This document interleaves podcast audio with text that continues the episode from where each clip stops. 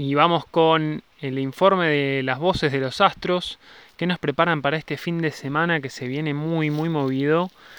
Sobre todo pensando que hay varios planetas que cambian de sentido, cambian su movimiento y por otro lado estamos preparándonos para la próxima luna llena que va a darse el día 20 en el signo de Aries, en el grado 27 de Aries.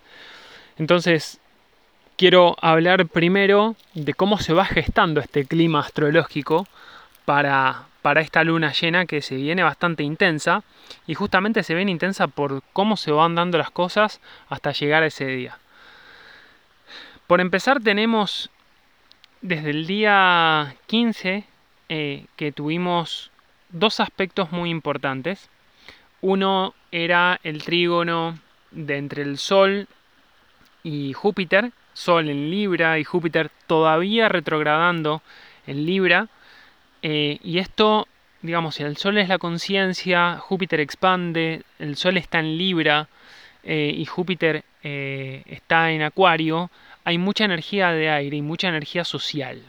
Entonces, cuando tenemos que el Sol, que es nuestra conciencia, se conecta en un aspecto armónico con Júpiter, hay algo que puede expandirse, hay oportunidades nuevas que pueden aparecer y estas oportunidades, bueno, no necesariamente tienen que ser nuevas, sino que puede ser que aparezcan cosas ahora de algo que antes no veíamos, de ciertos contactos que tuvimos hace un tiempo, recordemos que Júpiter está retrógrado, Mercurio también, si bien no está en esta configuración, ahora voy a, voy a explicarles por qué, cuando Júpiter está retrogradando también tiene que ver con, bueno, aquello que estuvimos hablando hace un tiempo, eh, cómo se conecta con, con esta actualidad. ¿Qué cosas podemos retomar ahora de aquello que fue conversado tiempo atrás y cómo aparece en este momento esa oportunidad que antes por diferentes motivos no se daba. Bueno, esto es un excelente aspecto a nivel proyectos, a nivel colaboraciones, a nivel relaciones en general, digamos.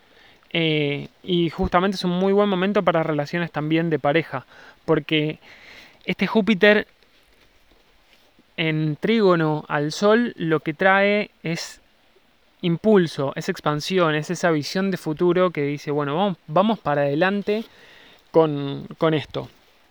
Eh, el mismo día, este mismo 15, teníamos a Mercurio retrogradando también, haciendo oposición a Quirón retro en Aries. Mercurio en Libra, Quirón en Aries. Quirón es el sanador herido, es un asteroide, pero este Quirón, estando retrógrado en Aries, lo que viene a traer en general cuando se ve activado es alguna vieja herida individual, propia, algo que en el pasado nos, nos molestó, nos hirió, y en este caso al estar haciendo oposición con Mercurio retro eh, en Libra, se activa justamente el eje Aries-Libra, que es el eje de lo vincular, el eje del uno a uno, el eje del espejo, o también conocido como el eje del yo y el no yo, sino que es el, yo y, y el otro que me complementa.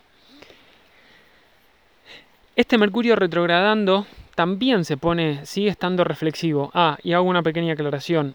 Mercurio ya tocó a Quirón en Aries más o menos el 6-7 de septiembre, casi en simultáneo cuando tuvimos la luna nueva en Virgo. Así que tal vez piensen qué estaba pasando por el 6-7 de septiembre, eh, porque fue el primer momento en el que Mercurio, cuando estaba avanzando directo en Libra, tocó por oposición a Quirón en Aries. Y ahora que Mercurio está retrogradando, y de hecho esta, esta, este aspecto se va a mantener, se va a, sostener durante unos 4 o 5 días aproximadamente porque Mercurio se estaciona directo. Va a arrancar, va a comenzar su avance en grados matemáticos a partir del día 18 de octubre. Casi en simultáneo, también casi al mismo tiempo que Júpiter, Júpiter está retrogradando en Acuario, Mercurio está retrogradando en Libra y los dos, por unas 10 horas de diferencia, van a ponerse directos. Esto también es importante porque Mercurio y Júpiter son, son dos opuestos complementarios. en nuestra estructura psíquica. Ahora, retomando con lo que les decía, Mercurio en Libra haciendo oposición a Quirón en Aries, lo que nos trae es una invitación, más que una invitación es, estemos alertas, estemos alertas a las cosas que decimos, tenemos que estar muy atentos a las palabras que usamos, a cómo las usamos, qué mensajes queremos transmitir, y nos invita también a que aprendamos, a que reflexionemos, a que miremos, recordemos que Mercurio retro nos invita a la reflexión, a la recalibración, sobre todo estando en Libra, a que repensemos, reorganicemos, replanifiquemos. Es un momento de justamente de reflexión, de pensar nuevamente aquellas cosas que nos estaban, que estuvieron probablemente operando en, nosotros, en nosotros, como por ejemplo pensar demasiado, un Mercurio retro en un signo de aire puede pensar demasiado, puede haber una tendencia al sobreanálisis. Esta oposición lo que nos pide es que aprendamos a responder y no a reaccionar. Quirón nos muestra dónde están nuestras inseguridades también. Inseguridades en las que todavía podemos estar trabajando y nos lleva, nos fuerza de alguna manera a estar más atentos y conscientes de cómo reaccionamos, de cómo actuamos en base a nuestras experiencias pasadas. Es decir, se puede activar acá algo que nosotros ya vivimos en algún momento de nuestras vidas con parejas, con padres, con jefes y demás, que ahora aparece una persona, no es necesario que sea una persona nueva, simplemente una persona de nuestro ambiente, puede ser nuestro actual, nuestra actual pareja, nuestro jefe, eh, quien sea, que activa algo inconsciente que nos lleva a, un, a una situación como de autodefensa. Nos hace sentir probablemente impacientes, agresivos, tal vez nos ponemos a la defensiva y probablemente lo que, lo que pase también es que este Mercurio se pone muy, muy intenso en lo mental y empieza a buscarle la vuelta a todo. Empieza a hacerse una película de algo que no es necesariamente. Y esta película generalmente lo que trae son muchos malos entendidos. Entonces, lo importante acá es clave, la comunicación. Mercurio, que es el planeta que rige la comunicación, estando en un signo de Libra, que es el signo vincular por excelencia, bueno, nos pide que comuniquémonos, hablemos de aquello que necesitemos aclarar, porque tal vez es mi mente la que me genera más dolor de lo que la situación actual me representa nos podemos ir por una situación que se asemeja en algo a nuestro pasado, podemos traer ese pasado al presente y nos vuelve a traer dolor, pero es un dolor probablemente inconsciente. Y digo que es probablemente inconsciente porque se nos activan mecanismos de defensa. Justamente intentamos rechazar, negar, intentamos pensar demasiado, buscar argumentos, lógicos. Y acá se trata también de sentir, de abrirnos a la, vulnerabilidad que esta, este encuentro con el otro nos, nos representa. Esto es muy importante, así que también es, también es importante prestar mucha atención a dónde va nuestra mente, porque justamente podemos caer en, estas, en esta tendencia de hacernos una gran, gran historia que no, no tiene mucho sentido no tenemos la, historia completa, no sabemos qué está pasando del otro lado. Es muy importante que seamos conscientes de que si vamos a tener esa conversación, pensemos cuáles son las preguntas adecuadas que tengo que hacer para sacarme las dudas que necesito sacarme y sentirme dentro de todo, no sé si más tranquilo es la palabra, pero más, vamos a decirlo así, más seguro con, con lo que siento, con lo que, con lo que está pasando y sobre todo tener el panorama más claro. Es muy, muy, muy, muy, muy importante dar tiempo y espacio al otro y a nosotros mismos desde ya, justamente para poder responder y para chequear cuáles son las expectativas que puede tener cada uno. Acá, como decía, cuando uno se hace la película, uno cree estar en una dinámica, cree estar eh, pensando que las cosas se dan de una determinada forma, que hay condiciones implícitas que son obvias, pero esas condiciones ni son condiciones, ni son implícitas, y mucho menos son obvias.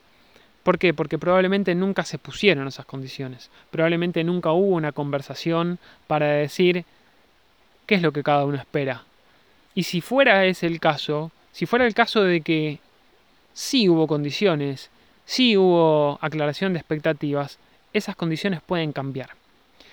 Y acá es donde también es importante, justamente estamos en un momento de revisión de cosas, con Mercurio retro, Quirón retro también, por eso también traerías del pasado, pero reflexionemos y revisemos cuáles son las nuevas condiciones que queremos para ese vínculo. Y más, yendo más a lo profundo, vayamos justamente a, o hagamos el intento de encontrar de dónde proviene ese dolor, esa inseguridad, ese temor a mostrarnos vulnerables. Porque podemos, podemos pensar que no, no, no, yo acá no me meto ni por casualidad, porque esto yo ya lo viví, ya sé cómo es. Y ahí es donde viene, viene uno de los, de los mayores problemas. Estamos haciendo, estamos asumiendo cosas que no necesariamente tienen que ser iguales. Recordemos que todas las oposiciones nos hablan de temas vinculares. Entonces acá es donde, donde vuelve a activarse, más aún estando Mercurio en Libra y Quirón en Aries, el, esto de lo, uno a uno es, es clave que revisemos. Y siempre, como, como dije en los últimos 3, 4 audios creo, es muy importante entender que somos reflejo del otro y que el otro es reflejo de nosotros mismos. El otro está ahí para mostrarnos dónde están nuestras dónde están nuestros miedos, dónde están nuestras inseguridades, dónde están nuestras virtudes también.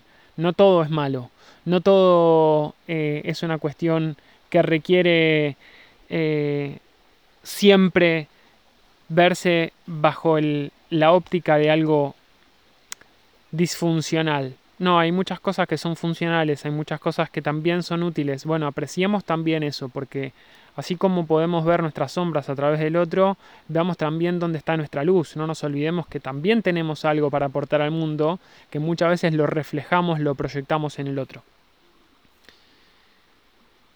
Y acá también un tema de lo vincular es que no queremos ser rechazados, sino que justamente lo que queremos es ser vistos y reconocidos. Esto es lo que siempre, consciente o inconscientemente, generalmente lo segundo, es lo que pasa cuando vamos al encuentro de ese otro. Vamos a ese encuentro que muchas veces es fortuito, es inesperado, aparece de la nada, pero ese de la nada no es casual. Yo no creo mucho en las casualidades, eh, o diría que no creo en las casualidades, creo en las causalidades.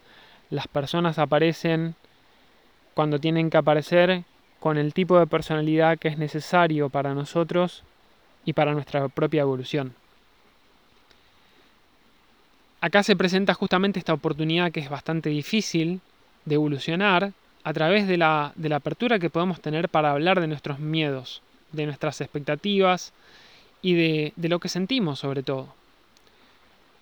Es importante ser claros en aquello que queremos, en aquello que no queremos, y ser muy, muy responsables, muy amables con lo que decimos. En temporada Libra, y Marte estando en Libra, que ahora voy a hablar de Marte, tenemos que registrar al otro.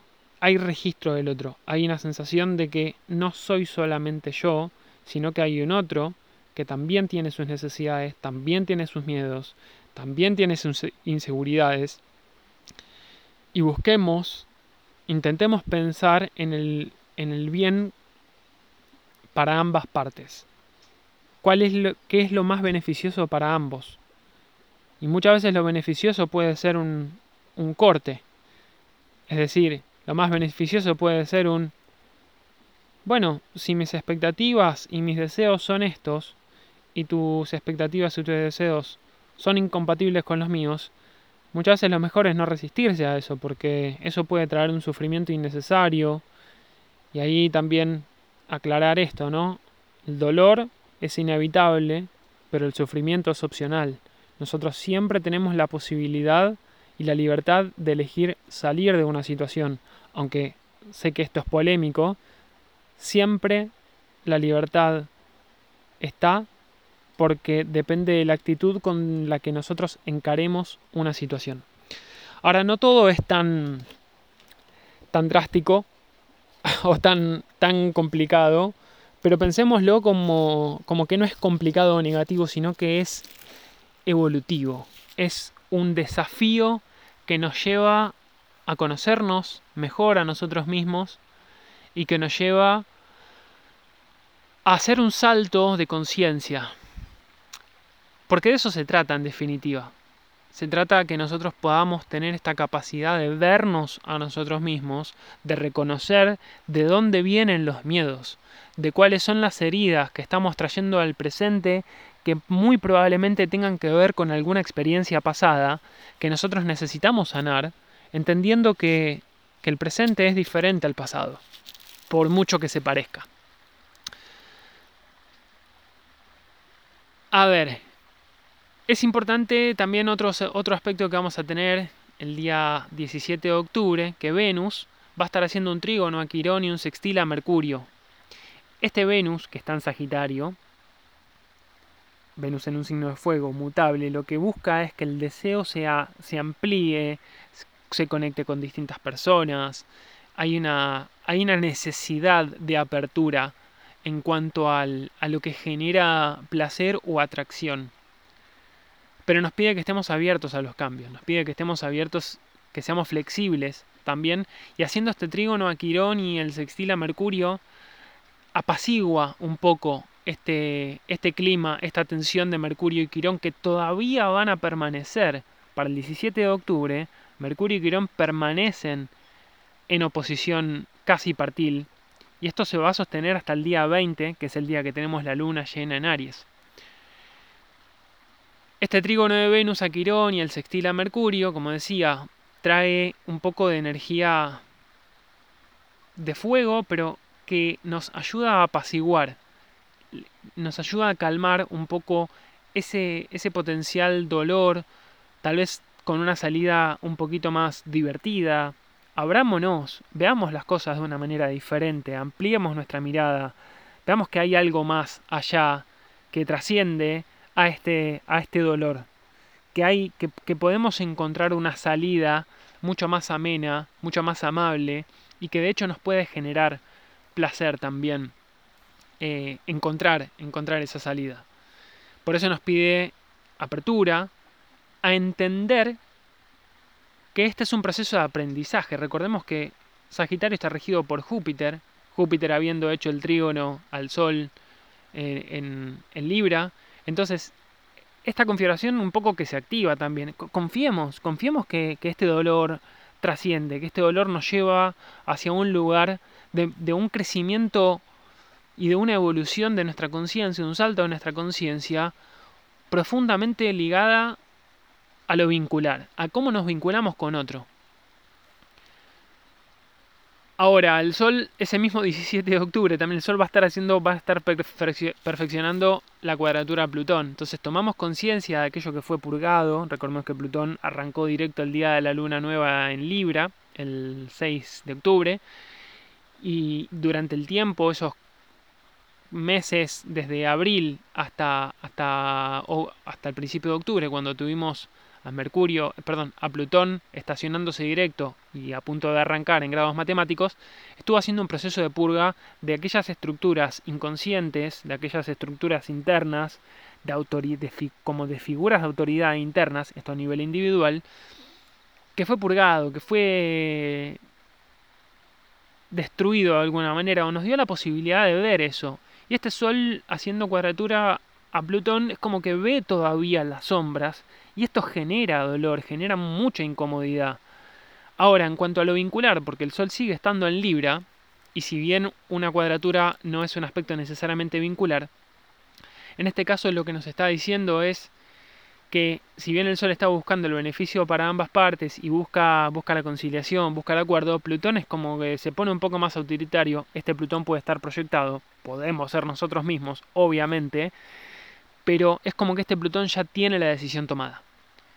Y como que no da mucho lugar a, a encontrar un punto de conciliación. Va a ser clave, de nuevo, encontrar la manera de, salirse de, esa, de ese círculo que nos puede llevar a un proceso doloroso de lucha de poder o que nos puede llevar a un, a un lugar de sombra.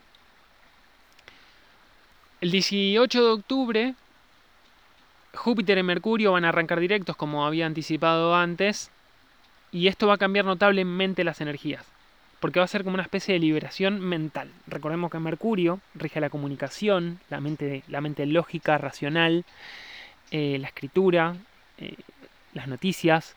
Júpiter son los medios de comunicación, es la mente superior, es la fe, es la religión, es la filosofía. Como también anticipaba antes, Mercurio y Júpiter son dos aspectos opuestos y complementarios de nuestra estructura psíquica tiene que ver con cómo nos relacionamos, cómo aprendemos, cómo nos dogmatizamos, qué enseñamos, cuál es nuestro propósito, qué vemos en detalle y cuál es la mirada más amplia de las cosas. Y como van a arrancar ambos directos, esto, ok, nos libera la mente, la mente deja de estar pensando tanto y dice, bueno, ya, me cansé de pensar, vamos para adelante, que ahora hay que tomar acción también. Y esto de que hay que tomar acción es, va a ser clave para la luna llena en Aries, como decía, que vamos a tener el 20. Nos lleva también a un lugar, a una posición de mayor apertura al diálogo para encontrar nuevas soluciones. Recordemos que Mercurio discrimina y busca soluciones, busca acuerdos, busca hacer transacciones también justamente Mercurio en Libra busca mediar entre las partes para encontrar un acuerdo a través probablemente de una transacción. Y por último, con lo que quiero cerrar, es que el 19 de octubre Marte va a hacer un trígono a Júpiter y esto se puede sentir como un globo, un globo aerostático a punto de despegar. Esto nos puede elevar a una visión mucho más elevada, pero digamos, por lo menos Mercurio en trígono a Júpiter es un aspecto armónico, pero recordemos que todo esto se expande, ¿no? Eh, si fuera una cuadratura como tuvimos, o una oposición como tuvimos eh, hace, hace relativamente poco, cuando Marte estaba en el Leo,